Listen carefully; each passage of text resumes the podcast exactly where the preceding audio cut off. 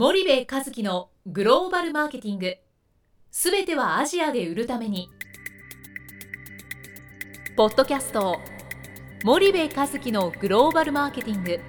すべてはアジアで売るためには過去10年間で1000社以上の海外展開の支援を行った森部和樹がグローバルマーケティングを分かりやすく解説します。グローバルマーケティングとは世界のニーズに応えて利益を上げること。アジアで売るためにはものづくりプラスグローバルマーケティングを武器とした戦略を持たなければなりません。日本には素晴らしい企業が多く存在します。その企業とともにアジア市場を目指したい。再びジャパンアズナンバーワンと呼ばれる時代を作りたい森部一樹はそんな思いを持ちながらこの番組を皆様にお届けいたします。皆さんこんにちは。弊社より配信中の動画番組のご案内です。弊社ではスパイダーチャンネルという無料動画番組を配信しております。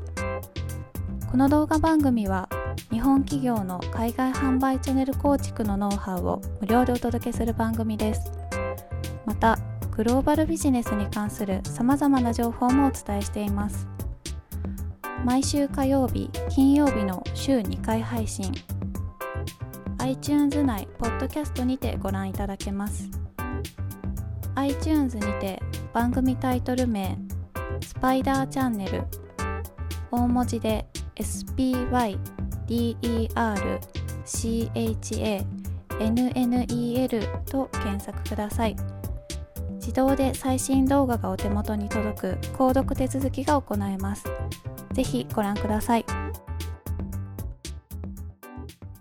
皆さんこんにちは。ナビゲーターの小林真彩です。皆さんこんにちは森部和樹です。はい。森部さん本日のポッドキャストの内容なんですけども、はい。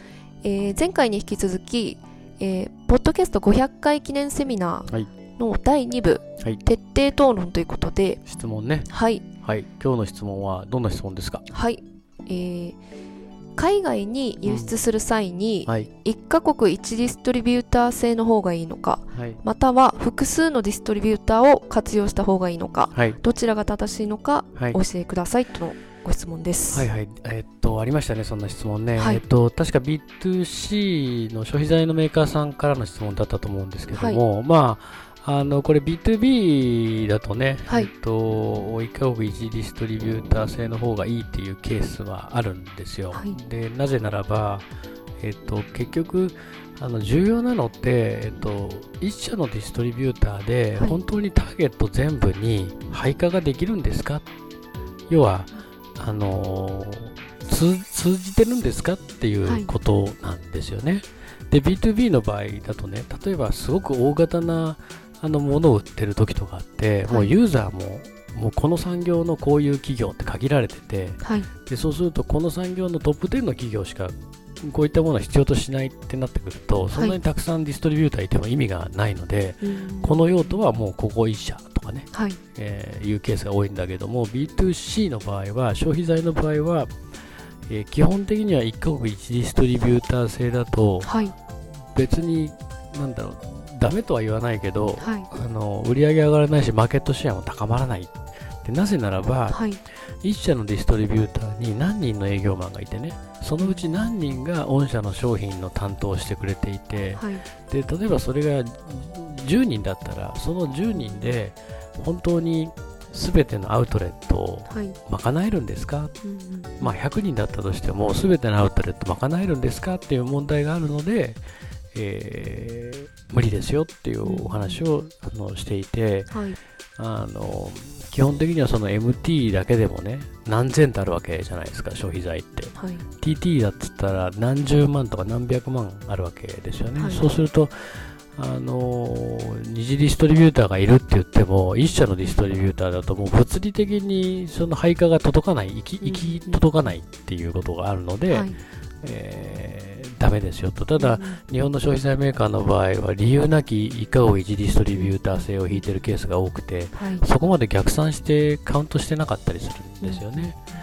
なので、あの数の原理で逆算していけば自分たちのターゲットとなるアウトレットが例えば5万アウトレットありますと。で、はい、その5万に、うん、えー、1社のディストリビューターの100人の営業マンでリーチするには一体何年かかるでしょうって逆算していけば、まあ、やっぱり1社じゃ無理だよねっていうことが分かるわけですよね。はい、で特にそのインドネシアみたいな島がね主要島が5島6島あるような国。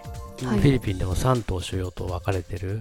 で、ベトナムでもハノイからホーチミンまで1500キロあるような国だとね、やっぱりいくつもディストリビューター使わないといけないっていうのは一つですよね。はい、あと、もう一つあるのが、ディストリビューターもオールマイティじゃないので、コンビニには強いんだけど、ドラッグストアには弱いとかね。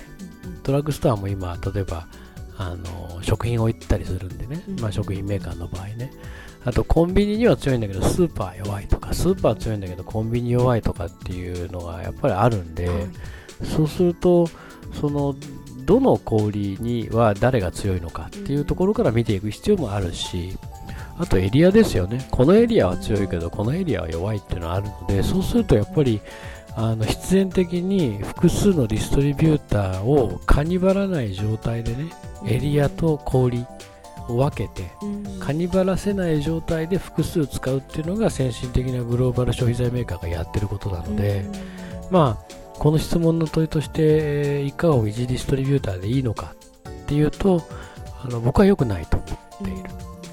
で、事実、成功している先進的なグローバル消費財メーカーもそうはしていないと。い。うのが、まあ、現状かなと思います。ただ、あの輸出でね、やってる場合は、はい、なかなか現地に介在しろって僕は言ってますけど、はい、そのいわゆる港から港の商売するんじゃなくて相手の港に着いた後の中間流通自分たちの商品がどういう中間流通通じてどういう小売にどう並んでどういう消費者が何を思って買ってリピートしてんのかしてないのかに介在しろって言ってますけど、まあ、現実問題なかなか介在難しいじゃないですか、そういう場合はまあ、あの複数と言ってもねやっぱり2社3社っていうあの少数になってしまうこともあるので、まあ、そこは企業の状況というか経営資源活用できる経営資源の大きさにもまあ寄ってくるっていうのはあの実際のところだと思うんですけどね、ちょっと話長くなっちゃいましたけどこんな感じで答えたんじゃないかと思うんですけど、はい、いかがでしょうか？はい。ありがとうございます、はい。じゃあお時間やってまいりましたので本日はここまでにいたします。リスナーの皆さんありがとうございました。はいありがとうございました。本日のポッドキャストはいかがでしたか？番組では森部和樹への質問をお待ちしておりますご質問は podcast アットマーク spydergrp .com ポッドキャストアットマークスパイダー grp.com までお申し込みください。たくさんのご質問をお待ちしております。それではまた次回お目にかかりましょう。